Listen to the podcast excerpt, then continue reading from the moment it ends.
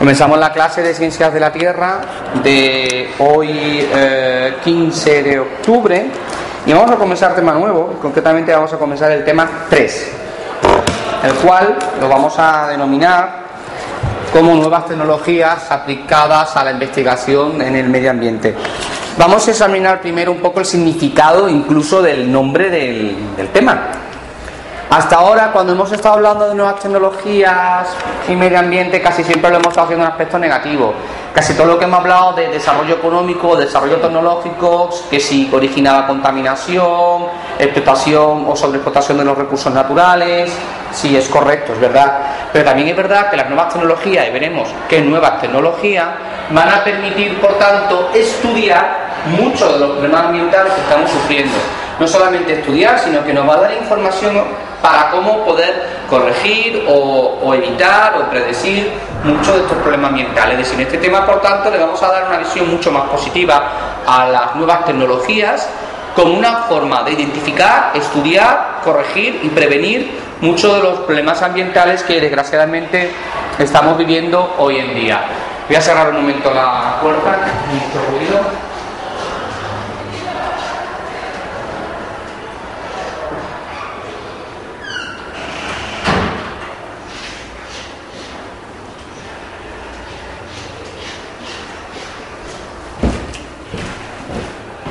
Y uno de esos ejemplos que podemos poner con una nueva tecnología que nos ayuda a resolver los problemas medioambientales es precisamente, por ejemplo, el avance de un incendio forestal. Los satélites poseen una serie de cámaras que de verdad pueden leer la matrícula de un coche, desde la más allá de la fotosfera, leen la matrícula de un coche, y por tanto te permiten hacer captar imágenes como por ejemplo el incendio forestal. De hecho, eh, no sé si veis en el telediario que a veces aparecen imágenes por satélite de la superficie terrestre donde hay un determinado incendio y se ve perfectamente la nube, o sea, la nube de humo que se va generando. Es más, de hecho hay algunos satélites que permiten captar en infrarrojo el área quemada de un bosque y te permite localizar exactamente, incluso se ve de colorado de rojo, la parte que está ardiendo, con exactitud de, de metros. Incluso te permite captar la superficie total de hectáreas quemadas. Para que veáis, por tanto, otro de los ejemplos que podemos poner, y vuelvo al tema de las imágenes por satélite, es el del avance de un desierto. Se puede captar por imágenes de un satélite perfectamente como las arenas de un desierto van avanzando o van retrocediendo.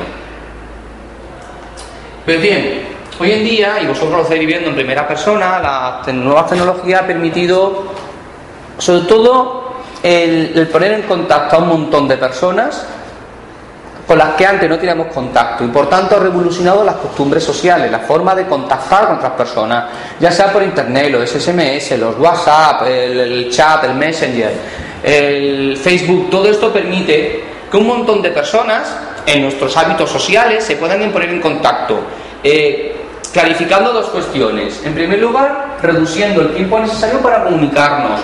Antiguamente, cuando tú quedabas con alguien, quedabas con él en un bar, una cafetería por tanto, perdías tiempo en ir a ponerte en contacto con esa persona.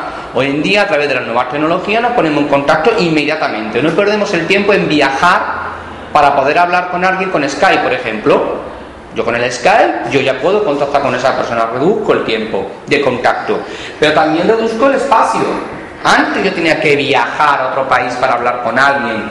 Hoy en día con el Skype, el Messenger o demás, las distancias se acortan esto a lo mejor en vuestros hábitos sociales igual no tiene mucha, mucho interés, porque si quedas con un amigo, quedas con un amigo. Pero desde el punto de vista científico, la reducción del tiempo y del espacio ha supuesto una auténtica revolución en lo que se conoce como nuevos métodos de cooperación internacional. Es decir, hoy en día, diferentes grupos de científicos que no se han visto nunca físicamente, se ponen en contacto analizando un mismo problema. Antiguamente, cuando había un grupo de científicos que estudiaban, por ejemplo, el cambio climático, como físicamente no se podían ver, tenían que viajar a otro país. O sea, diferentes científicos de diferentes países tenían físicamente que viajar a una determinada ciudad para hacer un congreso científico. Perdían tiempo, dinero y tienen que recorrer miles de kilómetros. Hoy en día eso ya no es necesario. Hoy en día hay miles de científicos que jamás se han visto físicamente pero que sin embargo están trabajando de forma coordinada en el mismo proyecto. Es el caso, por ejemplo, de varios centros de investigación en el mundo que están todos conectados vía Internet transfiriéndose información unos a otros. Y a su vez todos están conectados a un ordenador central donde se transfiere información de diferentes lugares del mundo que están a miles de kilómetros, de diferentes científicos que trabajan a miles de kilómetros, de gente que no se ha conocido, que no se conoce físicamente. Es el caso, por ejemplo, de un ordenador en Nueva York que al cual se le va a enviar información sobre el nivel de dióxido de carbono que exista en de Nueva York hay otro ordenador que en Londres está midiendo el aumento de la temperatura media de la Tierra.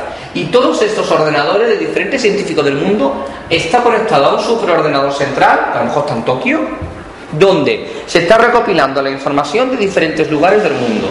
Esto permite a los científicos trabajar de forma coordinada en diferentes países simultáneamente en online, sin perder ni un segundo, ni un minuto. Antes tenían que ponerse de acuerdo, tenían que imprimir los papeles, enviar los papeles por correo, escanearlos, eh, irse a otro país para, para pensar a hablar con una persona. Hoy en día todo está conectado con un ordenador, vía Skype, vía Messenger, vía Internet, y todos los datos se vuelcan en un superordenador, que está recogiendo datos de a su vez miles de ordenadores del mundo de miles de científicos. Eso permite a la hora de estudiar problemas ambientales, como los que estamos estudiando en este curso, permite por tanto a todas estas personas trabajar coordinadamente, ahorrando tiempo, espacio y dinero. Esto es lo que se conoce como cooperación internacional. Son diferentes países que cooperan, trabajan coordinadamente en un proyecto común. Sin embargo, hoy en día, este planteamiento que estamos haciendo no es común para todos los países. No es común porque el desarrollo tecnológico entre los países desarrollados y los países en desarrollo es desigual. Se habla de la llamada brecha tecnológica. Realmente, solamente una minoría de los habitantes de la Tierra tienen acceso a Internet. Hoy en día solamente el, eh, el 14% de los usos de Internet corresponde a países en vía de desarrollo. Es decir, el 86% restante el 86%, que son más de las tres cuartas partes, corresponde a países en vía de desarrollo. En países como Uganda, Kenia, Somalia, el uso de las nuevas tecnologías está muy poco desarrollado. ¿Qué conlleva esto? De nuevo, otra desigualdad más. Hemos hablado de desigualdades económicas, desigualdades sociales, desigualdad de oportunidades, desigualdad en derechos laborales, desigualdad en, en, eh, eh, en cuidado del medio ambiente, pero también hay una gran brecha tecnológica, otra desigualdad en el uso de las nuevas tecnologías. También es verdad que eso se da en los países desarrollados. Hay determinados, los países desarrollados, determinados estratos sociales, determinados grupos sociales de renta baja que tampoco tienen acceso a las nuevas tecnologías. No todo el mundo tiene un ordenador en casa conectado a Internet o un móvil con 3G, por ejemplo.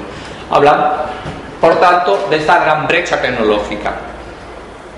Una vez visto esto, en este tema nosotros vamos a hablar de cuatro grandes métodos tecnológicos que vamos a utilizar para la preservación del medio ambiente. Los llamados sistemas de simulación ambiental, que consiste en una serie de programas de ordenador que te permite eh, hacer predicciones a medio y largo plazo de la evolución de los problemas ambientales, veremos cómo. Los sistemas de teledetección, que básicamente consiste en la observación, captación y transmisión de imágenes obtenidas por satélite o de un avión, ¿por qué no? Los GPS, los sistemas de posicionamiento global, Global Position System, que es un sistema de, eh, de localización vía satélite.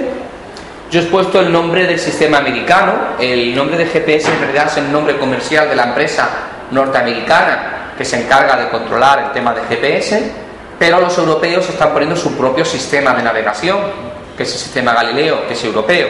Nosotros cuando hablamos de GPS es porque utilizamos un sistema americano, pero es un nombre comercial. Como Yabusi, por ejemplo.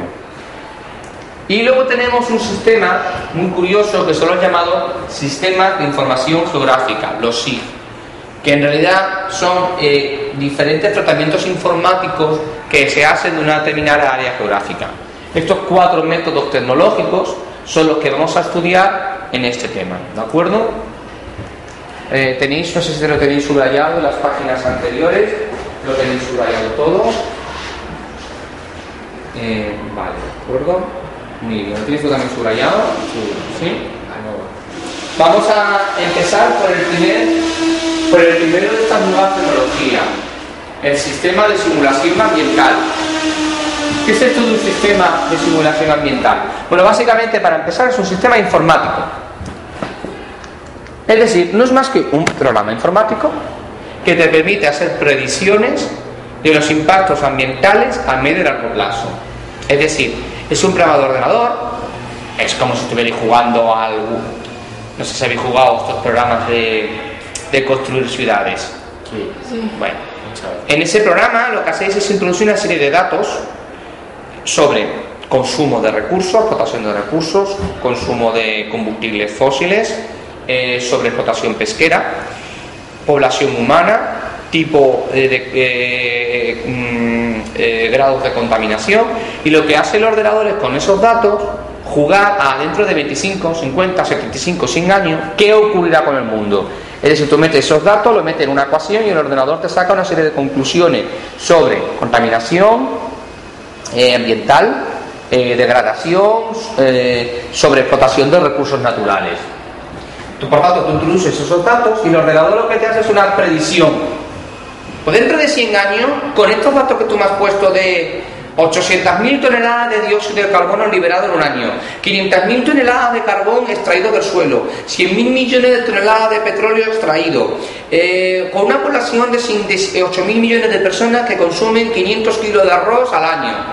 Con esos datos, el ordenador, los datos los metes tú, tú vas jugando con el ordenador, vas cambiando los datos. Entonces el ordenador lo que te hace con esos datos, te hace una, elabora una predicción. Agotamiento de los recursos en 50 años, muerte de la población por hambre en 30, eh, contaminación total de la atmósfera en 40, eh, destrucción de la capa de ozono en 25 años. Te hace una serie de predicciones del futuro, te simula una serie de cuestiones en el futuro.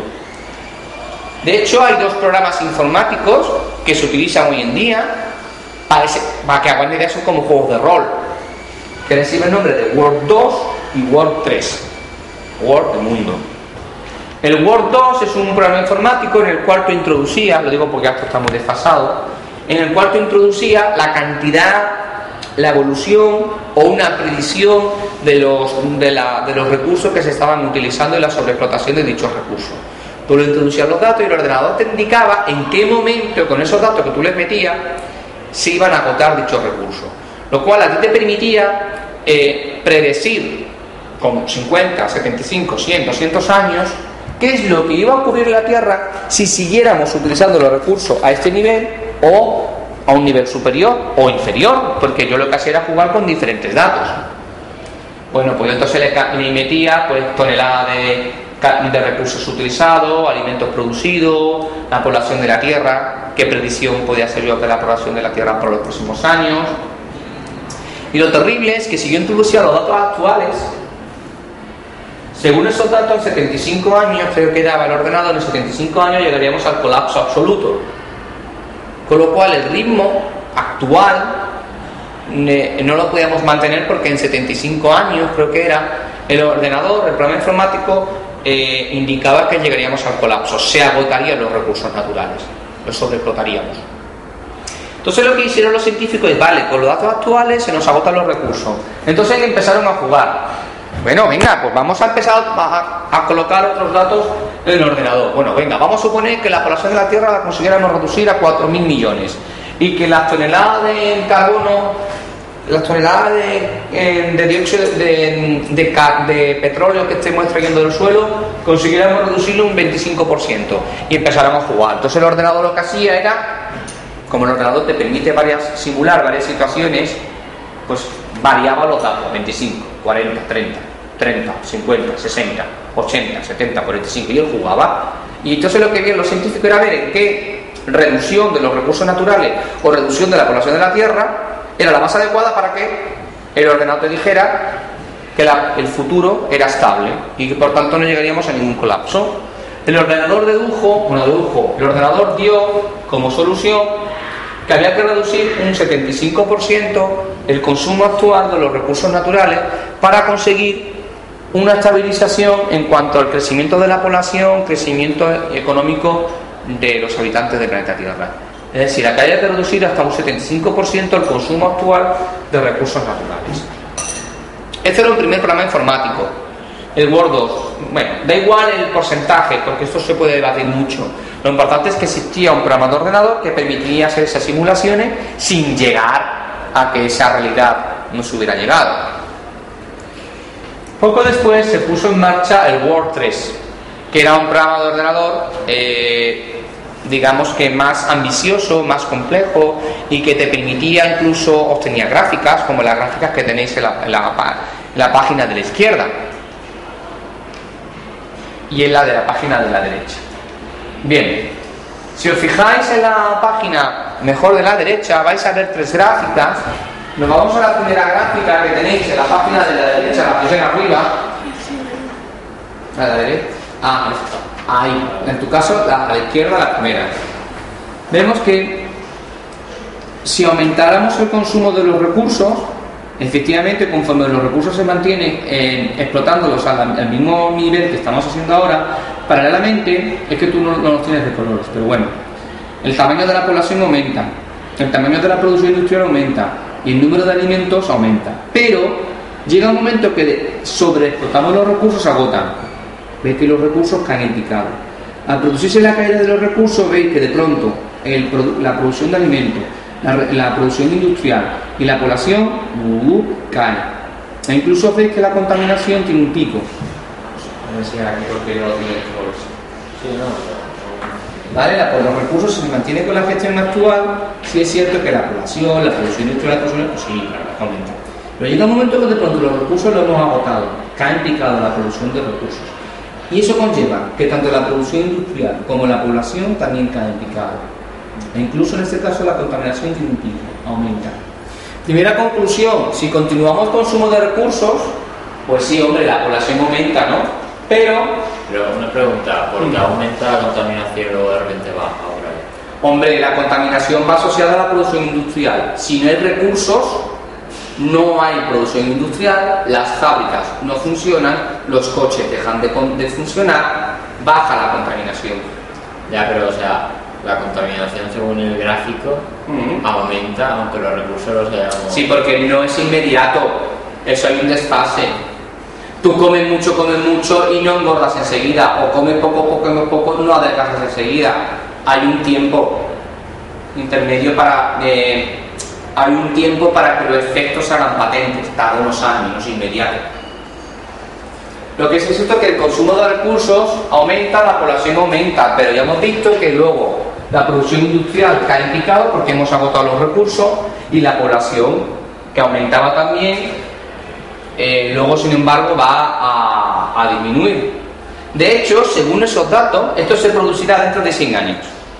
Dentro de 100 años, según los datos que daba este programa de ordenador, los recursos caerían en picado. Caerían en picado los recursos, si no hay recursos no producción industrial, no hay producción de alimentos, la población de la Tierra disminuiría por hambre, hambruna total en la Tierra, en 100 años, según esos datos, según los datos que hemos introducido en el ordenador y que veis en esa gráfica. Entonces los científicos se les ocurrió otra idea. Bueno, pues si vemos que los recursos se agotan, voy a aumentar la cantidad de recursos. Ellos dijeron, bueno, si con los recursos actuales la población en 100 años se agota, el problema es que no estamos consumiendo la suficiente cantidad de recursos, vamos a consumir más. Consumamos más recursos. Al consumir más recursos, más recursos que estamos utilizando y por tanto más recursos. Y de hecho lo veis en la segunda gráfica. La misma situación pero acelerada. Exacto, muy bien. Es decir, es verdad que los recursos al aumentar aumenta mucho más la producción industrial, aumenta mucho más los alimentos, aumenta mucho más la población que la primera gráfica, pero pasado un tiempo da igual. O sea, los recursos se siguen agotando igualmente. La población se sigue disminuyendo por hambruna. Y la contaminación, fijaros el pico de contaminación salta. Es decir, la solución, por tanto, no es aumentar la cantidad de recursos, porque como muy bien ha dicho vuestro compañero, el deterioro es mucho más rápido. Esa es la diferencia, que el deterioro es mucho más rápido. Bien, el objetivo de, esto, de este programa no era deprimirnos, sino era buscar soluciones. Entonces lo que hicieron con ese programa de ordenador era, bueno, vamos a jugar, vamos a intentar cambiar la, el consumo de productos y de recursos. Y se dieron cuenta que sí, es posible modificar las tendencias de crecimiento. Y eso se ve en la tercera gráfica, es posible hacerlo. ¿Cómo? Estableciendo las llamadas normas de estabilidad ecológica, es decir, gestionando adecuadamente los recursos de forma sostenible y reduciendo la contaminación y ahorrando recursos, productos, energía y alimentos. Si mantenemos estas normas de estabilidad ecológica, llegaríamos a la conclusión de que se puede mantener en el tiempo en la generación de riqueza, de alimentos y producción industrial. Y eso se vio en la tercera gráfica. La tercera gráfica que tenéis a la derecha del todo, veis que sí, pues se aumenta la población, los recursos se utilizan, vale. Lo único que pasa es que los recursos se, se regulan de una mejor manera, no se sobreexplotan. Al no sobreexplotarlo veis que la población industrial, la población, producción de alimentos la...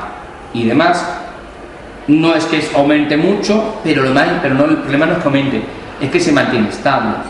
Veis que no hay ningún pico, más o menos se mantiene estable. Es cierto que la contaminación aumenta, llega un momento, pero luego incluso la contaminación llega a disminuir. Por tanto, conclusión, podemos conseguir un desarrollo sostenible como gestionando bien los recursos. Es decir, sí, los estamos gastando. Es cierto que se gastan, pero no lo estamos sobreexplotando. Por tanto, conseguimos que no se agoten, que se mantenga la, producción de los alimentos de forma estable, la gestión de los recursos, el consumo de la, la explotación de esos recursos de forma estable y lo más importante, la población, por tanto, se mantiene en el tiempo. Es posible cambiar los datos. Algunas consideraciones de estos problemas informáticos, algunas críticas. Si os dais cuenta, casi toda, casi todo el peso mm, de, la problemática ambiental se le echa, según estos problemas al tamaño de la población, al número de habitantes de la Tierra. Parece que el número de habitantes de la Tierra es la que, tiene la culpa de todo. ¿Qué ocurre? ¿Cuáles son los países más habitados de la Tierra? ¿O los que tienen mayor densidad de población? China, África y Sudamérica. Los países en vías de desarrollo. Era como, es que la culpa la tienen los chinos, que son tantos. Es que la culpa la tienen los africanos, son tantos. Y los latinoamericanos, son tantos. Entonces parecía que encima la culpa de todo lo tenían justamente los países más pobres, que son los países más poblados. Hoy en día esto no es así, porque el problema no es la población, sino el consumo que hace la población. Europa, que es mucho menos poblada que China, o menos poblada que África, o menos poblada que Latinoamérica, consume más y contamina más que toda China junta. Más, más que China, ah, bueno, China ya no es un buen ejemplo. Que toda África junta. O sea, el problema no es la población. Puede haber millones de personas viviendo. El problema es lo que gasten y consuma esa población. Uno de nosotros, cada uno de nosotros en Europa, consumimos, contaminamos y gastamos más que 2.000 africanos. Por tanto, el problema de estos programas informáticos era que le echaban mucho la culpa al tamaño de la población. No es problema del tamaño de la población, es de lo que consumamos cada uno. Eso es una primera crítica que se pueden hacer a estos programas de ordenador. Y la segunda, es un modelo. Nadie ha estado en el futuro para saber lo que va a ocurrir. Es una simulación de ordenador. ¿Alguien me puede decir que eso es realmente lo que me está diciendo el ordenador lo que va a pasar? A lo mejor ese programa informático no tiene en cuenta otras cosas. Que si no se nos puede ocurrir. No deja de ser. No es real. Es un programa de ordenador. Que podrá ocurrir eso o no. Eso por una parte. Dicho esto, una vez indicado estas dos críticas, también hay que decir que, bueno, es verdad, estas dos críticas em, llevan razón. Pero, bueno, vale, no es real, pero bueno, nos sirve, es una aproximación a la realidad, al menos nos puede dar cierta idea de lo que está ocurriendo o de lo más que está ocurriendo, de lo que puede llegar a ocurrir. Nos da, por tanto, una cierta aproximación del futuro de la humanidad. Y por tanto, aunque es verdad que no dejan de ser programas informáticos, pero al menos nos informa y nos puede alertar de las consecuencias de seguir este consumo. ¿De acuerdo? Con esto damos por terminado el primero de, los, de las cuatro nuevas tecnologías que estamos utilizando hoy en día para la, para la preservación del medio ambiente. Pasamos de página, por favor. Nos vamos al segundo método, que es el que básicamente es el que vamos a tratar en este tema, es el que más tiempo le vamos a dedicar, lo voy a intentar resumir porque a veces es muy, es muy complejo y muy largo, pero el segundo método que vamos a utilizar es el llamado método de tele, bueno está mal escrito, ¿eh? le falta teledetección, le falta ahí. Es un método que consiste en, observar y captar imágenes de la superficie terrestre desde un satélite o desde, no sé, se me ocurre de un avión, aunque hoy en día se utiliza fundamentalmente los satélites. Por tanto, funciona este método porque en esos aviones o satélites artificiales hay una serie de sensores, es decir, de aparatos que lo que hacen es observar y obtener imágenes de la superficie terrestre desde un satélite dispuesto en el espacio, ya veremos desde qué tipo de órbitas, se capta una serie de imágenes, ya veremos de qué tipo, sobre la superficie terrestre. No solamente las capta, sino que luego las transmite a la superficie a algún centro de investigación que vuelve a captar y trabajar con dichas imágenes en el espacio. ¿Qué ventaja tiene la teledetección? que tiene importante la teledetección en primer lugar, me permite tratar con imágenes digitales. Las imágenes que hoy en día captan las, eh, los satélites son digitales, es decir, como las cámaras digitales que tenéis hoy en día. Sabéis que las cámaras hace, oye, hasta hace poco eran analógicas, tenéis que poner un carrete. Al hacer un carrete, la imagen que obtenía era en papel. Hoy en día, con las imágenes digitales, esas imágenes de ordenador, ¿cómo la tenéis? En formato digital. En un lápiz, en una tarjeta de memoria. Y por tanto la podéis llevar de un ordenador a otro, no está en papel. La puedes llevar, la puedes transmitir por correo electrónico, por WhatsApp, lo cual permite, antiguamente cuando tenías una, una foto, si se la quería dar a otra persona en otro país, la tenías que enviar por correo físico, correo postal. Hoy en día lo podemos hacer por correo electrónico, por WhatsApp y es inmediato. Y eso lo permite porque es una imagen digital. Pero sabéis que las imágenes digitales pueden ser tratadas, pueden ser modificadas. ¿Conocéis el Photoshop o el Instagram? Vale, en este caso yo no voy a utilizar la imagen para quitarle las arrugas a una persona. ¿Para qué quiero yo tratar digitalmente una imagen? Me permite, por ejemplo, colorear determinada superficie. Cuando yo hago a veces una fotografía de un incendio, a ver, esa fotografía que sale en la tele con esos colores tan bonitos, no suele ser así. Cuando haces una foto de arriba y ves lo que ves. Lo que te permite la imagen digital es colorear con colores llamativos aquellos elementos que quieras estudiar. O incluso calcular superficie. ¿Sabéis que hay programas de ordenador que si tú le colocas la foto de un bosque, si pasas el ratón eh, y rodeas con el ratón el bosque, te calcula la superficie en, hectáreas. Te permite calcular la superficie de hectáreas quemadas. Te permite calcular la longitud de un río, la superficie de un lago, la superficie de una ciudad. Tú tienes una imagen área de Elche, rodeas con el ratón la imagen de Elche y te calcula el número de hectáreas que ocupa la ciudad. Es decir, te permite por tanto un tratamiento informático que, tú con una foto en papel, ¿cómo calcular eso? Tienes que coger una regla, calcular la escala. El ordenador te lo hace automáticamente. Eso es una primera ventaja de la teledetección. La segunda ventaja es que la transmisión es instantánea. O sea, los datos, yo puedo, puedo estar viendo, bueno, lo veis con el Google Maps, es verdad que las imágenes esas no, pero eh, los satélites americanos de espía, los satélites espía, es que son imágenes al instante reales de lo que ocurre en la Tierra. Y por tanto, yo lo tengo que estar esperando. Si hago una foto, tenía que estar esperando. A que el avión bajara, a que cogieran la foto, a que la, la, llevaran a revelar, me la llevaran, metieran en un sobre, me la transportaran. Hoy en día es inmediato, tengo la imagen ahí, aquí y ahora. ¿Sabéis lo que se hizo aquí en el instituto, no? Que lanzaron un globo y se reunían imágenes en tiempo real, al instante. Yo no tenía que esperar que el globo bajara para coger la máquina de fotos y revelar las fotos. Lo estaba viendo online. Lo podía grabar. Eh, no sé si tenéis, tenéis copiado a mano una pregunta que se llama ventaja de la teledetección. Creo que sí. Vale, voy a hacer eso. Bien, esta es una pregunta de Pau. Teledec, falta la T. Teledetección. Un, un año preguntaron precisamente esto, ¿no? ¿Qué, qué solución o qué eh, qué ventaja tenía la teledetección hoy en día en el tratamiento de los problemas medioambientales. Bueno, otra de las preguntas que ha caído en Pau y le han preguntado de dos formas distintas.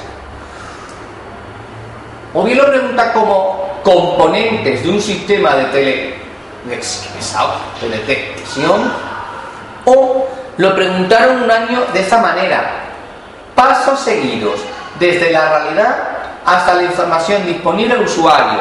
Es decir, ¿qué pasos se debe detectar, se debe utilizar en los procesos de teledetección desde la observación de una imagen real, del mundo físico que nos rodea, hasta que esa información que yo he captado a través de esa imagen esté disponible al usuario.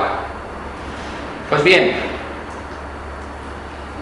es decir, vamos a estudiar, por tanto, qué pasos hemos de seguir desde que un satélite está tomando una imagen de la superficie terrestre hasta que yo soy un científico de la NASA que estoy estudiando las imágenes obtenidas por satélite. Vale, tenéis las dos preguntas en el título, tú no la tienes. No. Ya tiene que faltar la otra. No, y la otra son dos ventajas. Copia la segunda ventaja, esa es la primera, y la segunda que permite la transmisión de información y datos al instante.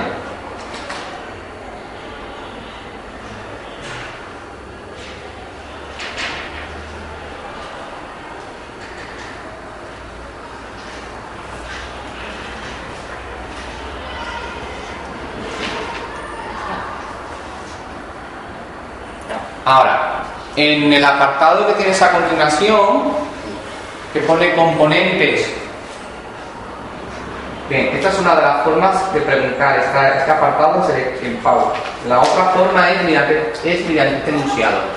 ¿Cuáles son los pasos seguidos desde la realidad hasta la información disponible al usuario?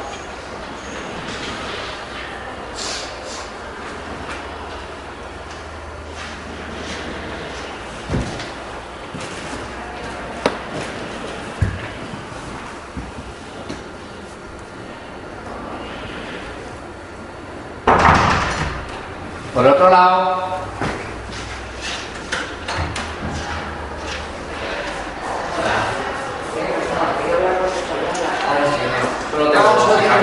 ¿Habéis venido a la reunión vosotros, sí y tú? Sí, no, no, no te voy a decir nada. gracias. Bueno, en primer lugar lo que necesitamos es un sensor. ¿Qué es un sensor? Un sensor es una especie de cámara una especie de aparato que puede estar en un avión o en un satélite, normalmente en un satélite, que lo que hace es captar, almacenar y transmitir imágenes de la superficie terrestre. ¿Qué significa captar? Tomar. Pero esa, esa imagen la toma, pero no me interesa que esté en analógico, sino que esté en digital, codificarla a sistema binario. Y no solamente que esa imagen se quede en el satélite, me interesa que luego la envíe a superficie terrestre. Si esa imagen se queda en el ordenador del satélite yo estoy abajo y la imagen no me llega, no sirve de nada. Ese sensor, por tanto, tiene que captar la superficie y tomar una imagen, codificarla a digital y enviarla con una señal wifi, si queréis, por ejemplo, o por una onda electromagnética, enviarla a un centro de investigación, o de la NASA, o de la Agencia Estatal de Meteorología, o de la universidad. Por tanto, ese sensor que está situado en un satélite, en un avión, tiene que tomar dicha imagen. bien, hay dos tipos de sensores, según el tipo de energía que utilice ese sensor para capturar la imagen de la superficie terrestre. De hecho, esos sensores pueden utilizar dos flujos distintos de energía. Según el flujo de energía que vayan a utilizar este sensor, podemos hablar de sensor pasivo. A ver, Si yo os estoy viendo, mis ojos son sensores. Yo capto y codifico una imagen de la superficie terrestre. Yo os puedo ver porque la luz del sol os está, os está dando y vosotros reflejáis la luz solar y esa luz solar es capturada, la luz solar que reflejáis es capturada por mis ojos. Por tanto, un satélite funciona igual. Hay una energía que tiene que incidir sobre una determinada superficie y esa energía tiene que ser reflejada y capturada por la cámara. Pero esa energía puede ser de dos tipos. Según el tipo de energía, hablamos de sensores pasivos, cuando la energía que utiliza, el flujo de energía que utiliza, es externo al sensor, no proviene de él. Mis ojos son dos sensores pasivos, porque la energía que yo utilizo para veros no proviene de mis ojos, proviene del sol. Es distinto. Si yo tengo una cámara de fotos, yo hago una foto, la luz que utiliza la cámara de fotos para capturar vuestra imagen no proviene del sensor, proviene del exterior. O bien es la luz del sol o un tubo fluorescente o una bombilla. Por tanto, esa energía puede ser o solar. El sol libera una radiación electromagnética, entre ellas la luz visible. La luz visible, por tanto, es reflejada, rebotada a la superficie. Al ser reflejada a la superficie, vuelve al espacio. Pues lo que hace el satélite es capturar esa energía. El ojo humano es un sensor pasivo porque utiliza la energía externa. A veces hay sensores que no capturan la luz solar reflejada sobre la superficie terrestre, sino el calor. Hay sensores de infrarrojo. Los infrarrojos son un tipo de radiación no visible. El ser hay diferentes radiaciones electromagnéticas, pero de todas esas, nosotros nada más que nuestros ojos son capaces de capturar la llamada luz visible. Es un conjunto de siete radiaciones. Pero hay muchas más radiaciones que nuestros ojos no ven. Por ejemplo, los perros sí. Los perros la radiación infrarroja, el calor sí que lo ven. Los insectos ven la luz ultravioleta serían colores que nosotros no nos podemos ni imaginar, o como nunca lo hemos visto. Pues bien. Y las serpientes también miran el calor, ¿no? Y creo que también. Por tanto, en este caso, eh, no están, estos, estos, estos satélites no capturan la energía del Sol, capturan otro tipo de energía, la infrarroja. ¿Y quién libera esa, ese radiación infrarroja, ese calor? Los propios objetos. Los objetos, al ser calentados, liberan una radiación, pero esa no es visible, ¿eh? no están reflejando la radiación del sol, están liberando la radiación infrarroja, el calor que el cuerpo ha acumulado. Pues bien, esos objetos liberan esa radiación infrarroja al espacio y los satélites lo que hacen es capturarla. Sabéis que hay gafas especiales de infrarrojo, esas que veis en Gran Hermano y todos estos programas. ¿De acuerdo? Pues esos satélites utilizan lo mismo. ¿Para qué? Por ejemplo, eh, se utiliza para captar imágenes de un incendio. O más aún, ¿veis el tiempo que aparece a veces un mapa de España en la que aparecen por diferentes colores la superficie terrestre? Eso son imágenes captadas por un satélite de investigación meteorológica que lo que hace es capturar eh, el calor liberado por el suelo. Entonces hace una media de la temperatura terrestre. Por ejemplo, se me ocurre. Entonces se puede saber la media. ¿Qué? Con eso por eso luego veremos que también sirve para otras cosas. De momento he puesto el ejemplo de, la temperatura de la Tierra. Pero tanto un caso como en otro, estamos por tanto utilizando una energía externa a la máquina. Si la máquina, el satélite, el sensor que está en el satélite, capta la energía del exterior. Pero hay satélites que son de tipo activos y lo que hacen es emitir ellos una radiación. El satélite envía la radiación el propio satélite no utiliza energía del sol, no utiliza radiación infrarroja, es el propio satélite el que envía la radiación. Esa radiación incide sobre la superficie, es rebotada y vuelve al espacio. El ejemplo sería una cámara con flash. Imaginad que está todo muy oscuro. Yo cojo una cámara con flash y ¿qué hace el flash? El propio, la propia cámara libera la radiación, en este caso luz visible, que choca contra vosotros y es reflejada. Pero hay determinados aparatos de tipo radar. ¿Habéis visto esas imágenes en las películas que se ven imágenes por radar? Vale, ¿qué hace el radar? El radar no utiliza luz visible, lo que hace el radar es emitir una onda. el propio radar, el propio aparato de radar emite una onda, que son ondas de radar. Rebota y vuelve. Pero esa radiación la emite el propio aparato, el propio satélite. Otro ejemplo es el que es un tipo de sensor, el que utilizáis cuando atravesáis unas puertas de apertura automática. Sabéis cómo va, tiene una luz, emite una radiación. Si esa radiación se corta, la máquina entiende que alguien está pasando y las puertas se abren. Eso es un sensor activo, porque no utiliza ninguna radiación externa, sino la suya propia, la que envíe el, el receptor. ¿De acuerdo? Por tanto, Vemos por tanto que es un sensor de tipo activo.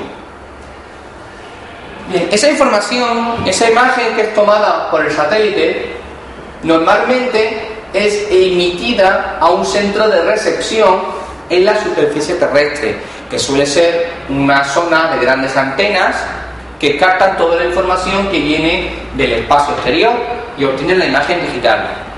En estos centros de recepción, normalmente esas imágenes tienen que ser tratadas, es decir, a veces las imágenes, hombre, pues no llegan muy bien, llegan oscuras o llegan con deformaciones. Normalmente en esos centros de recepción lo que se hace es eliminar todas las imperfecciones que a lo mejor luego al científico le puede molestar a la hora de estar estudiando esa, esa imagen. También lo que se hace es destacar aquellos elementos que más me interesen. A lo mejor yo tengo una imagen de un bosque que está ardiendo y cuando tomo la imagen del bosque a lo mejor estoy capturando la imagen de un barco que pasa por el mar que está cerca o estoy capturando la imagen de una de una de, de la polución de una industria. Entonces lo que hace la imagen es eliminar yo quiero una más imagen del bosque ardiendo. Lo que hace ese programa es eliminar aquellos elementos todos aquellos elementos que no sean imagen del bosque ardiendo para que luego la agencia de, prevención de incendios pueda trabajar mejor. Si yo te doy, te doy el libro entero y yo nada más que estoy estudiando el tema 3, tú me dirás, no, por favor, una fotocopia del tema 3, no me den una fotocopia del libro entero. Si yo estudio un incendio, por favor, quiero una imagen solo del bosque ardiendo. No me traigan una imagen de la contaminación de la ciudad de Elche, porque no es lo que quiero estudiar. Entonces, eso se hacen los llamados centros de recepción. Pues bueno, no sé, aquí ahora mismo hay un centro de recepción en Aitana. Habéis subido a la Aitana, la montaña, arriba hay un centro de recepción militar, hay unas antenas gigantescas. Ah, la antena que hay por ahí. No, esas no son, esas son de telefonía. En Aitana, eh, la montaña, no habéis subido, arriba hay un centro de recepción. Hay unas antenas gigantes que recogen las imágenes captadas por los satélites. Eso es un centro de recepción. Está automatizado, nadie allí, lo hace los, ordenadores de forma automática. Vale, pero si llega la información a Itana y se queda, y yo soy un investigador de la Universidad de Elche, yo quiero que me llegue esa información. Pues bien, de los centros de información se distribuyen dichas imágenes desde el centro de recepción hasta los usuarios finales. ¿Quiénes son los usuarios finales que en el fondo van a trabajar con esa, informa, con esa imagen? Las universidades, los centros científicos, las administraciones, los laboratorios, que ya utilizando esas imágenes, pues ya lo utilizarán para estudiar el avance del hielo, el avance del desierto, el avance de un incendio forestal, el avance de una plaga, etc. Lo dejamos aquí porque está a punto de todo. ¿De acuerdo? Seguimos el próximo día.